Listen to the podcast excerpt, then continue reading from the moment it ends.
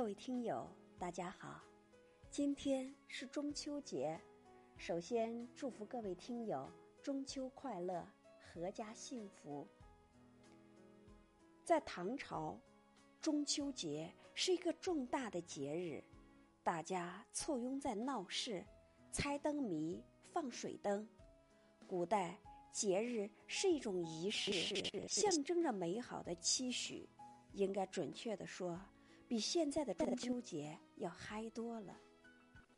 听说古代人中秋节比我们还会玩儿，那么我们一起来了解，古人又是怎样过中秋的呢？唐朝中秋节，女子可以拜月求男友。隋唐之前。中秋是有钱人才能玩得起的节日，平民老百姓只有围观的份儿。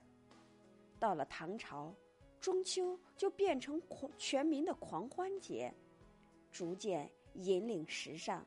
据说在中秋那一天，未出嫁的女子会向嫦娥许愿，拜求如意郎君。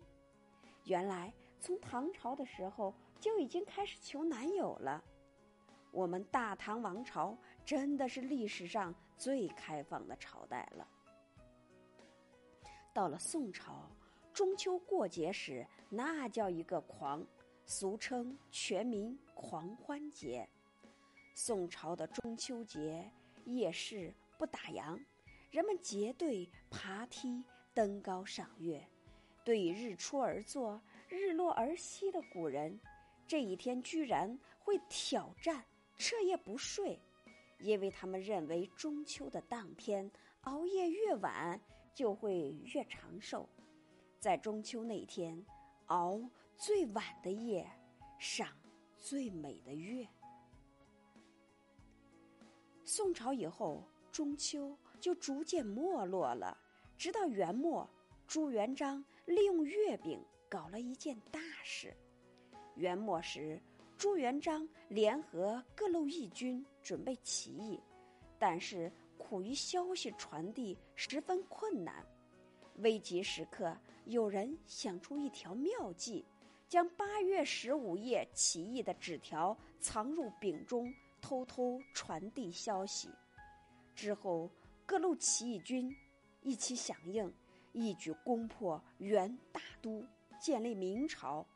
于是，作为大功臣的中秋节又开始引领节日的时尚，简称“一块月饼打败千军万马”的故事。到了明清时期，中秋节除了吃吃喝喝，还出现了许多匪夷所思的习俗，比如在清朝的时候，竟然流传着一种中秋节偷菜求郎君的习俗。未婚少女如果在中秋夜偷得别家菜谱中的蔬菜或葱，就表示她将来会遇到一个如意的郎君。哎呀，真是想象一下，中秋节大半夜，姑娘们偷偷摸摸的去别人家的菜园子摘菜，这也是挺为难的。其实，不管是哪个时期的一个习俗，中秋。总是一个美好的节日，但愿人长久，千里共婵娟。再次祝福大家中秋快乐！